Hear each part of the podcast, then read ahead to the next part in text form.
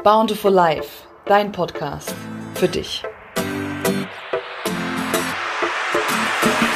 Hallo, ich freue mich sehr, dass du wieder eingeschaltet hast zu einer neuen Podcast-Folge, dein Podcast für dich. Heute habe ich wieder eine Special-Folge für dich und zwar ist ein Interviewgast im Podcast und zwar die liebe Christina Strobel. Christina ist Heilpraktikerin für Psychotherapie und wir werden das ganze Thema Selbstwert, Selbstakzeptanz und auch den inneren Kritiker ein bisschen genauer unter die Lupe nehmen. Ich wünsche dir auf alle Fälle jetzt viel Spaß und wertvolle Erkenntnisse. Okay. Ich freue mich so sehr, denn heute haben wir wieder einen Interviewgast. Die Christina Strobel. Christina, hallo. hallo. Christina ist 31, sie ist Heilpraktikerin für Psychotherapie und hat nebenbei noch die, korrigiere mich, wenn es falsch ist, ja. die, sie ist Spezialistin für rational-emotive Verhaltenstherapie. Richtig? Hast du völlig richtig gesagt. Super. Ja. Und was das genau ist, wird sie dir gleich erklären und hat auf alle Fälle, sie hat auch eine eigene Praxis in Würzburg. So, nun zu dir. Vielen Dank, dass du hier bist. Ich freue mich sehr. Ich freue mich auch. Vielen Dank, dass ich da sein darf. Gerne. Ja, willst du vielleicht äh, ein bisschen was zu deiner, zu deinem Job tun, zu deiner Tätigkeit? Genau, also ich bin Heilpraktikerin für Psychotherapie. Äh, das bedeutet also in meinem Fall zumindest, dass ich nicht wesentlich anders arbeite, als es psychologische Psychotherapeuten tun. Ähm, also ich wende eben auch ein Richtlinienverfahren an. Das ist ähm, die rational-emotive Verhaltenstherapie, mhm. die tatsächlich Teil der kognitiven Verhaltenstherapie und somit eben der klassischen Verhaltenstherapie ist. Unterschied ist, ich meine, das ist jetzt ein, ein Riesenwort, ja, rational-emotive Verhaltenstherapie. ja. Ähm, der Unterschied ist, dass ähm, wir uns tatsächlich in der Therapie auf die äh, Gedanken konzentrieren. Ja, also wir spüren nicht hilfreiche Gedanken auf, ja, also die uns eben krank machen oder die uns eben die, oder die dazu führen, dass wir stark belastet sind in unserem mhm. Leben, ja, und strukturieren die zu hilfreichen Gedanken um. Mhm. Ja, also dass wir quasi in unserem Denken flexibler werden, ja, und damit sich auch unser Leidensdruck letzten Endes eigentlich auflöst.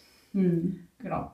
Und emotiv deswegen, weil wir halt im Gegensatz zur wirklich klassischen kognitiven Verhaltenstherapie eben auch noch ganz stark die Gefühlsebene mit reinnehmen. Ja, mhm. ist ja logisch. Damit, damit kommt der Patient ja auch, ne? Also der kommt ja auch, ja, weil er sich scheiße fühlt, ja? Also weil er Angst hat, weil er Depressionen hat, ne? Mhm. Ähm, das ist natürlich, das läuft alles auf der Gefühlsebene ab, ja? Weil er eine Wutproblematik hat, ja? Das sind alles solche Emotionen, die uns eigentlich daran hindern, dass es uns gut geht. Mhm die das verhindern, dass wir rational denken können oder auch handeln, ne? Dann in dem Fall auch irgendwo. Genau, also die verhindern, dass wir, dass wir überhaupt handlungsfähig sind. Ja. Ja, kennen ja. wir alles, alle, ja, klassisches, klassisches Wutbeispiel zum Beispiel, ja.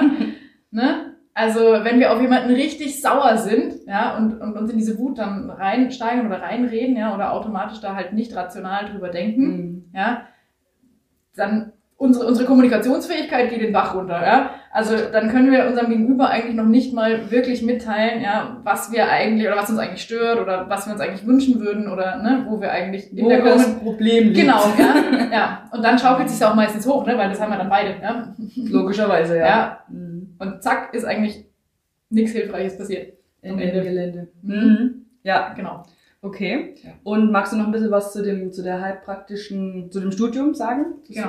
Also es ist tatsächlich kein Studium, es ist eine Ausbildung. Mhm. Ja. Also ich habe ursprünglich mal studiert, ja. Also ganz, ganz ursprünglich bin ich Pädagogin. Sehen Sie? Ja, okay. genau. Also es geht so ein bisschen in die Richtung. Ja. Und ich habe dann gemerkt, nee, das ist es irgendwie noch nicht so ganz. Ja. Und dann habe ich auch überlegt, okay, studiere ich jetzt nochmal Psychologie. Ähm, dann hatte ich dazu natürlich, ja, wie viele, die dann Heilpraktiker machen, nicht zwingend den Schnitt. Also ich hätte warten müssen. Mhm. Ja, mir war es damals auch wichtig, in Würzburg zu bleiben, weil ich auch noch sehr am Theater aktiv bin. Das fließt auch ein bisschen in meine therapeutische Arbeit ein. Also ich arbeite auch theatertherapeutisch. Genau, das geht dann mehr so auf die Körpertherapie-Ebene. Mhm. Ja, also das macht so 10% meiner Arbeit aus. Ne? Das ist quasi sowas, was es einfach noch so, was noch so ein bisschen dieses Gimmick ist halt, ne? mhm. ne? Ja, um den Patienten halt eben ganz abzuholen. Also nicht nur in den Gedanken, ja, mhm ja, sondern zum Beispiel auch im Auftreten. Ja. Ja, also wie zum Beispiel fühlt sich's an, wenn ich ähm, selbstbewusst durch die Welt gehe, mhm. ja, als wie wenn ich es halt nicht mache, ja. Also wenn ich mich selber klein mache, auch schon in der Körperhaltung, ja. Das wäre zum Beispiel so eine Sache davon. Mhm. Genau. So, was war jetzt die Frage? äh, deine, deine Ausbildung zum genau. Heilpraktiker? Ja, also meine Ausbildung ähm, ist, also es ist eine zweijährige Ausbildung mhm. ähm, zum Heilpraktiker für Psychotherapie Und anschließend legt man auch eine Prüfung beim Gesundheitsamt ab. Ja, Mhm. Also ich bin staatlich geprüft. Mhm. Mhm. Ja. Okay. Genau. Cool. Und jetzt die große Frage, die uns alle bestimmt auch wahnsinnig interessiert. Wie bist du dazu gekommen? Wie bin ich dazu gekommen? Also, ähm, es sind zwei Wege, die mich dahin geführt haben. Einmal ähm, selber ähm, Anfang meiner 20er eine ähm, persönliche emotionale Krise, Mhm. Ähm, wo ich einfach gemerkt habe, wie unglaublich viel Lebensqualität Mhm. flöten geht, ja, wenn es einem scheiße geht. Ja. Mhm. Und ähm, ich habe natürlich, ich habe dann auch eine Therapie in Anspruch genommen und habe gemerkt, hey, da gibt es einen Weg raus. Also das muss nicht sein. Ja? Also wir müssen uns nicht hinsetzen und leiden. Es geht auch anders. Ne? Also wir können wieder zurück in unsere Lebensqualität. Ja, und das ist natürlich sowas, ähm, weil ich das in meinem Bekanntenkreis und Freundeskreis dann auch so viel beobachtet habe, ja, wo ich mir denke, nee, das ist eigentlich so wichtig, ja, dass da Aufklärung herrscht, dass, dass es den Leuten gut geht, ja. Also wir wollen doch alle so ein Lebensziel von uns, Letztlich wollen wir Genau, es alle, genau. dass wir einfach ein möglichst schönes und langes Leben führen. Richtig. Ja. Ja, glücklich und, da, und genau, und da gehört eben die psychische Gesundheit halt dazu. Ja? Genau. Und ähm, wir müssen uns nicht zum Opfer unserer psychischen Gesundheit machen. Ja, müssen wir nicht, weil es auch anders geht. Mhm. So, das ist so der eine Part gewesen. Und ähm, der andere Part ist, wie ich gerade schon gesagt habe, meine Arbeit am Theater. Also ich bin äh, als Regisseurin tätig, also an den Würzburger Kleinkunstbühnen und habe in, im, im Zuge der Arbeit, ähm, ich arbeite da viel mit autobiografischem Theater, das heißt, ähm, die Schauspieler bringen ihre persönlichen Probleme ein Stück weit mit auf die Bühne, ja, Mhm. um einfach Emotionen besser erzeugen zu können. Mhm. Ja, und dann ist natürlich ähm, der Grad zur Therapeutin extrem schmal. Mhm. Ja, also wie weit gehe ich mit dem Schauspieler? Ja, wie weit möchte der Schauspieler gehen? Wo ziehen wir die Grenze? Ja, wie vereinen wir auch tatsächlich ähm, den Charakter vom Schauspieler, der Schauspielerin ja, mit der Rolle? Ne? Also das, das wird, Mhm. das wird schnell psychologisch. Das glaube ich, ja. Ja, Okay. Und da bist Und du da- deswegen. genau. Und daraus ist dann halt eben diese Idee entstanden, als ich dann eben auch gemerkt habe, okay, nee, ähm, die Pädagogik ist es noch nicht. Mhm. Ja, Das hast du das einfach gemacht. und dann habe ich das einfach gemacht. Mega cool. Herzlichen Genau. Glückwunsch dazu. Vielen Dank. Dankeschön. Welche Menschen, was für Klienten, Patienten kommen zu dir? Genau, also zu mir kommen tatsächlich äh, Patienten oder so heißt es, weil ich ja auch in einem Heilberuf tätig bin. Mhm. Ähm, alles Mögliche. Alles Mögliche, ja. Also es kommen zu mir Menschen mit Zwangsstörungen, es kommen Menschen mit Depressionen, es kommen Menschen mit Angststörungen.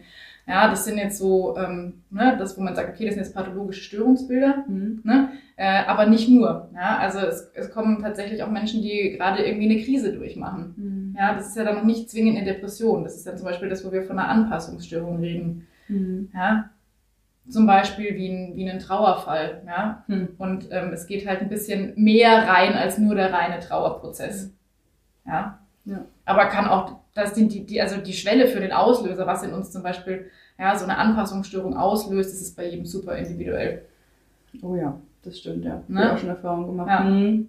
Ja, also bei dem einen ist es irgendwie die Ablehnung in der Klasse oder nur von einem Klassenkamerad und beim anderen ist es halt eben wirklich ne, dann der Trauerfall oder so. Ne? Wir haben da alle, ne, das ist so diese typische Resilienz, ja. Mhm. Ja, also wie viel kann ich mit mir selber ausmachen, wie viel kann ich verarbeiten halt, Mhm. ja. Und da ist einfach jeder unterschiedlich. Das liegt an tausend Dingen, ja, warum wir wann wie reagieren. Ja, ja, Ja, also Leidensdruck ist individuell. Absolut. absolut, ja. Genau. Ja, und dann ist es aber eben auch so, dass ähm, Menschen zu mir kommen, die halt einfach nur sagen, hey, ich bin super unzufrieden, ja, oder ich habe hier irgendwie ein paar Ängste, aber klar, noch für, für, für, ne, für eine Angststörung reicht es eigentlich noch nicht diagnostisch, ja, oder wirklich für eine ausgewaschene, äh, ausge, ausgewachsene Depression ähm, reicht es auch noch nicht, Mhm. Mhm. ja, die einfach merken, hm, okay, ich fühle mich nicht wohl in meiner Haut, irgendwas ist da. Irgendwas ist. Genau. Mhm. Okay. Zum Beispiel mit einer, mit einer Selbstwertproblematik. Mhm. Ja, ich meine, das kennen wir ja alle von uns irgendwie, ne? Wer kennt's nicht, ja? genau, wer Frage. kennt's nicht? Ja, also ich kenne es auch von mir. Ja, ja, ups. Also ich kenne das auch so aus meinen, ne, wie ich schon gesagt habe, so aus meinen frühen 20ern, ja. Mhm. Da erwischt es wahrscheinlich viele von uns, ja. Wenn, wenn wir Glück haben, fangen wir da an, das aufzuarbeiten, ja. Wenn wir Pech haben, nehmen wir das halt mit in unsere 40er, 50er, 60er, ja, whatever, ne? Ja. Hast du auch die Erfahrung gemacht, dass ähm, alles bei einem selber beginnt? Also wenn ich mit mir wieder in, in Resonanz gehe oder in Verbindung gehe, also das Selbstwertgefühl oder Selbst Selbstakzeptanz auch mhm. quasi ähm, ja wieder anschalte, ja, ähm, dass das dann, dass alles dann leichter ist oder dass das so der erste Schritt ist. Würdest du das auch so sehen? Das ist tatsächlich der erste Schritt, ja. Mhm. Also das ist ähm, das ist was, was ich wirklich, ähm, wenn ich mit jemandem arbeite, ähm, als erstes meistens angehe. Also wenn, mhm. zumindest wenn ich merke, dass da wirklich ein Defizit da ist. Mhm. Ja, weil vorher brauchen wir nicht groß an was anderem mhm. arbeiten, ja, weil das halt wirklich das ist der Grundstock, ja. Das ja. ist der Grundstock unserer selbst. Das ist so das Fundament und alles genau. andere ist nur Oberflächenkratzen dann letztlich. Ja, nicht auch nur, aber nicht das geht schon auch ganz schön in die Tiefe mhm. nochmal rein, ja. Mhm. Aber viel ist tatsächlich schon, ähm, wenn man lernt, sich selbst zu akzeptieren, ist natürlich auch eine riesen Hausnummer, ne?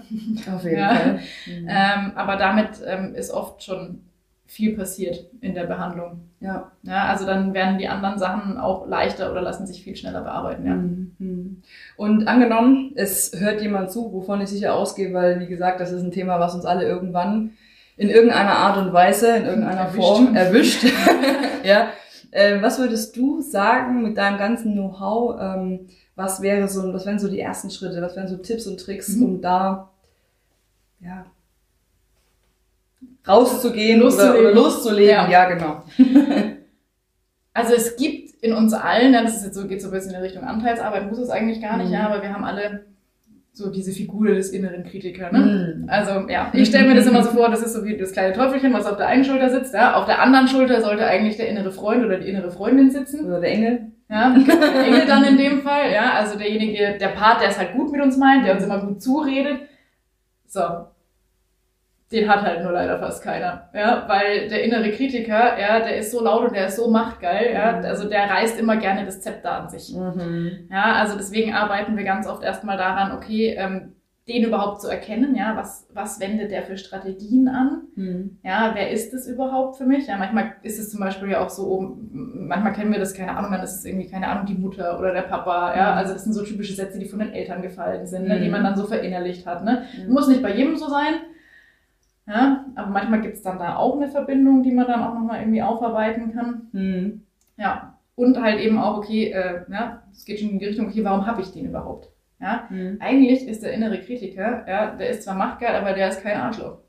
Ja, also ähm, der meint es eigentlich auch nur gut. Der meint es auch nur gut. Das ist tatsächlich ja. so, ja. Also eigentlich verfolgen wir das gleiche Ziel wie der Kritiker. Mhm. Ne? Also meistens geht es oft darum, dass wir halt einfach nicht abgelehnt werden möchten. Ja, und der mhm. Kritiker will uns davor eigentlich beschützen. Mhm. Ja, er macht's nur mit der Türsteher. Den, genau, er macht's nur halt mit den völligst falschen Mitteln. Ja, ja ich sage ganz oft zu meinen Patienten, werden sie der Therapeut von ihrem inneren Kritiker, weil der hat's nämlich auch richtig nötig.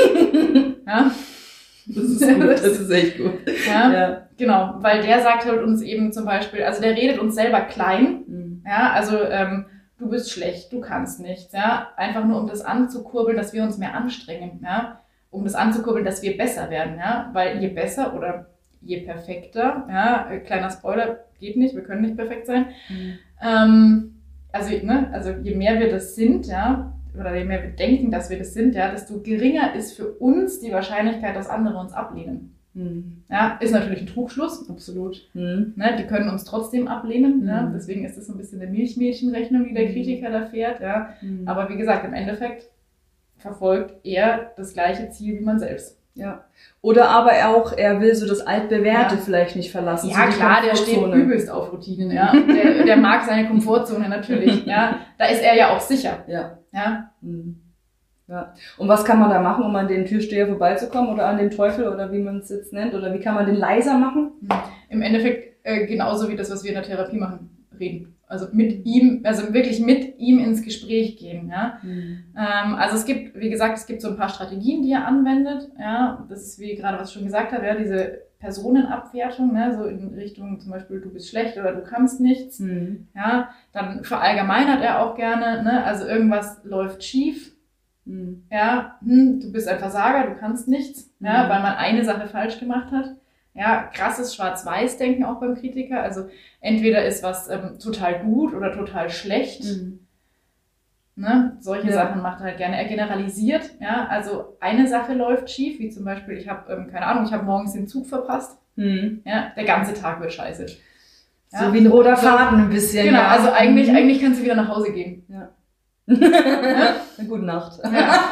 Also das sind zum Beispiel so ein so ein paar Sachen, die der Kritiker anwendet halt, ja. Und mhm. ähm, da einfach erstmal sensibel dafür werden, ja. Also, ähm, okay, A, was sind seine Strategien?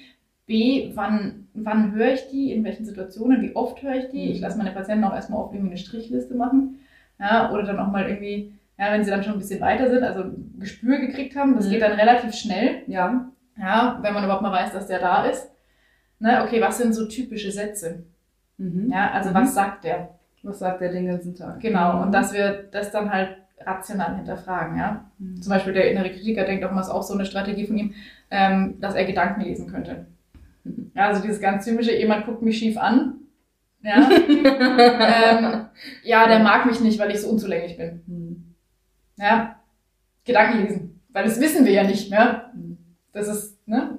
Das ist diese Vermutung, die er halt dann aber wirklich äh, versucht, uns als eine absolute Wahrheit zu verkaufen. Ja. Das ist wie, ich muss kurz mal eine Geschichte einbringen, die ist so witzig, die passt gerade perfekt.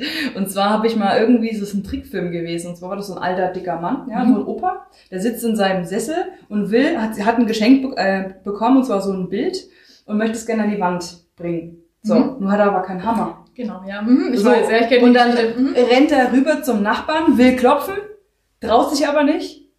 Oder hat halt so Gedanken so wie, ach nee, der hat mich schon so komisch angeguckt. Der hat mich letztens so komisch angeguckt. Grüßt hat er mich auch nicht. Genau, ich klopfe jetzt einfach nicht. So, dann geht er wieder zurück in den Sessel, guckt die leere Wand an, wo das Bild eigentlich hängen soll und sagt so, warum mag der mich eigentlich nicht? Sag mal, spinnt der oder was? Also, ich habe dir doch gar nichts getan. Und dann rennt er wieder zu dem, äh, zum Nachbarn, haut gegen die Tür, der Nachbar öffnet und er schreit ihn an, was will dir eigentlich ein? Ich wollte nur einen Hammer oder irgendwie so. Ja, nee, er sagt, glaube ich, also behalt doch deinen Scheiß Hammer. Behalt doch deinen Scheiß Hammer, ja, genau. genau. ja, und so. der Nachbar denkt ne? so, das ist mit dem ja. nicht richtig, ja. Und in dem Moment kann ja einfach der Fall gewesen sein, dass der Nachbar einfach nur schlecht geschlafen hat oder gerade eine Diskussion hatte oder gerade viele... Genau, das ist halt das, was der innere Kritiker verhindert, ja. Also, mhm. dass wir A, diesen Perspektivwechsel machen können, mhm. ja, von dem du gerade gesagt hast, okay, vielleicht hat er einfach nur einen schlechten Tag. Mhm. Ja, das ist auch wieder so dieses, ne, also dieses Verallgemeinern. Also er kann, er erkennt das nicht, dieses Teil-Ganzes-Prinzip, ja. Mhm. Ähm, also, ne, nie, dass man eben auch mal einen schlechten Tag gehabt haben kann, genau. ne, sondern dann ist es wieder gleich, ja, alles ist Kacke. genau, alles ist Kacke, ja, der Nachbar ist generell schlecht. Ja. ja, weil, aber so redet der innere Kritiker ja auch mit uns, ja. Also ja. wir machen einen Fehler, mhm. ja, also wir sind generell ein Versager.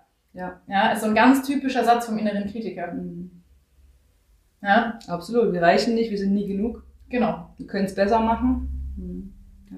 Mhm. Und äh, hast du jetzt, also du hast gemeint, äh, deine, deine Patienten, den gibst du auch als Hausaufgabe auf, dass sie dann einfach eine Strichliste führen. Genau. Und es einfach mal beobachten, wann er sich einschaltet. Ja, ja. also Selbstbeobachtung ist ähm, ein großer Teil in der Psychotherapie, ja. eigentlich einer der größten Teile. Ja klar, wir müssen uns ja auch erstmal und unsere ähm, Probleme ja überhaupt erstmal kennenlernen, mhm. ja.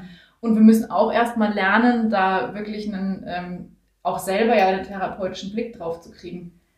Ja, weil nur dann können wir anfangen, uns zu verändern. Ja? Also es ist wirklich so, 90 Prozent der Psychotherapie findet außerhalb der Sitzungen statt. Mhm. Ja, also wenn ich mit mir alleine zu Hause bin, ja, wenn ich reflektiere, wenn ich drüber nachdenke, wenn ich anfange, äh, Dinge anzuwenden, mhm. ja. Dann geht's eigentlich erst richtig los. Genau. Ja. Ja. Da geht die richtige Arbeit eigentlich. Genau, deswegen sind eben auch ähm, bei mir zumindest Hausaufgaben auch so essentiell. Ja, also es ist halt nicht nur damit getan, dass man halt, ähm, keine Ahnung, einmal die Woche oder alle zwei Wochen ja, sich für eine Stunde reinsetzt und irgendwie nicht redet. Ja, mhm. das ist, ähm, das bringt gar nichts. Das ist keine Psychotherapie. Ja. Nee. Mhm. Hat auch wirklich keinen Sinn tatsächlich. Ja, genau. Ne? Also entweder man will oder man will eben nicht. Ja. ja. Und alles andere macht keinen Sinn. Also da. Ja. Gibt es noch eine andere Hausaufgabe, die du mitgeben kannst, die du jetzt ganz spontan vielleicht auch, die man jetzt auch zu Hause vielleicht machen könnte? Wenn man merkt, oh, die, das, das kenne ich. Ich glaube, ich habe auch so jemanden auf der ja. Schulter. Was können wir denn da noch machen? Ja, einfach mal, ne, also wie schon, ne, diese, so eine Strichliste, Strichliste führen, mhm. genau.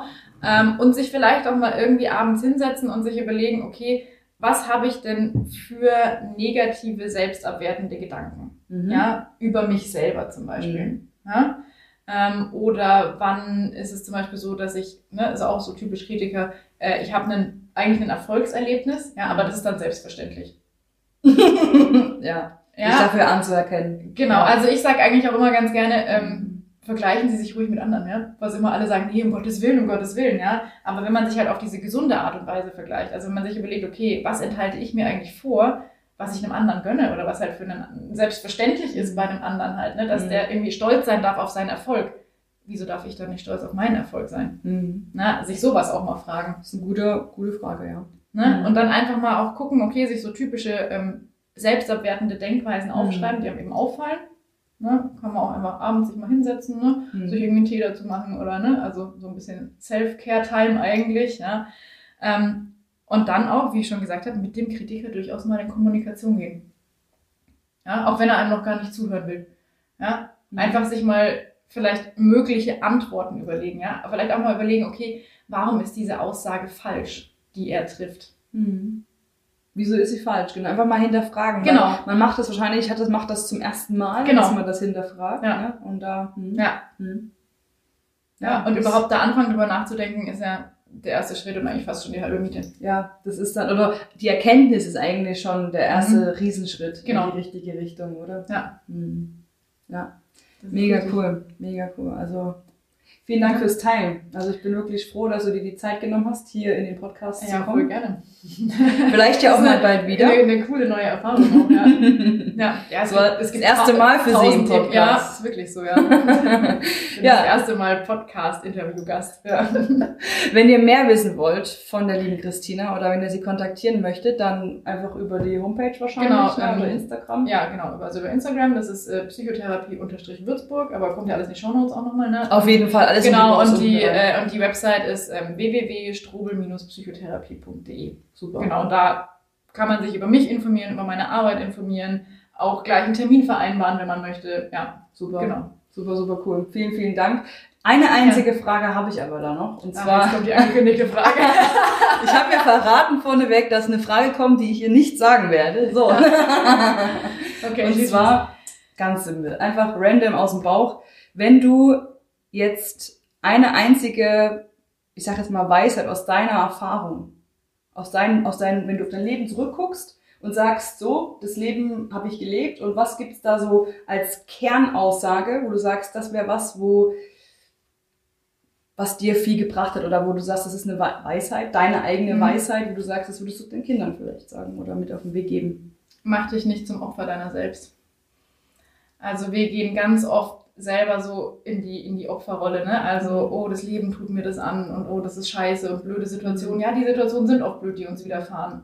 Ja, aber es ist unsere Bewertung und unser Umgang mit den Situationen, die am Ende entscheiden, wie es einem geht. Ja, also ich habe immer die, die, die Möglichkeit zu sagen, okay, ich entwickle da jetzt eine Depression, ja, oder ich finde es einfach schade, wie es gerade ist und ich bin enttäuscht oder ich bedauere es. Ja, Ich möchte was ändern. Genau, ich möchte was ändern. Ja Das- klar, und dann sind wir halt flexibel, weil uns die Emotionen nicht blockieren. Ja, also Schön. lass dich nicht von deinen eigenen Gefühlen blockieren. Ja. Und du kannst jederzeit entscheiden, in eine andere Richtung zu gehen. Ne? Genau.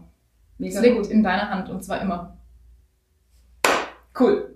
Vielen, vielen Ja. lieben Dank, dass du hier warst. Gerne. Und bis hoffentlich ganz bald. Ja, auf alle Fälle. So, das war's auch schon mit der heutigen Podcast-Folge. Ich hoffe sehr, sie hat dir gefallen. Und du konntest das eine oder andere für dich mit rausziehen. Mm, Wir würden uns auf alle Fälle riesig freuen, wenn du uns dein Feedback auch dazu zukommen lassen würdest, wenn du uns einfach sagst, wie du es fandest, was du ähm, rausziehen konntest und so weiter und so fort, dann lass es uns wissen. Super, super gerne, ehrlich. Entweder machst es per Instagram oder per E-Mail oder schreibst uns einen Kommentar oder, oder, oder. Vielen Dank an der Stelle schon mal vorweg. Wenn du jetzt sagst, die Christina, ja, das Match, das passt, ich denke, das haut hin, dann und du kommst aus dem Raum Würzburg, dann schreib ihr super, super gerne äh, oder ruf sie an und vereinbare deinen Termin. Zögere nicht länger, sondern geh's an. So, wenn du dir jetzt die Frage stellst, okay, was ist eigentlich der Unterschied zwischen Justines Arbeit und Christinas Arbeit, dann kann ich dir Folgendes sagen.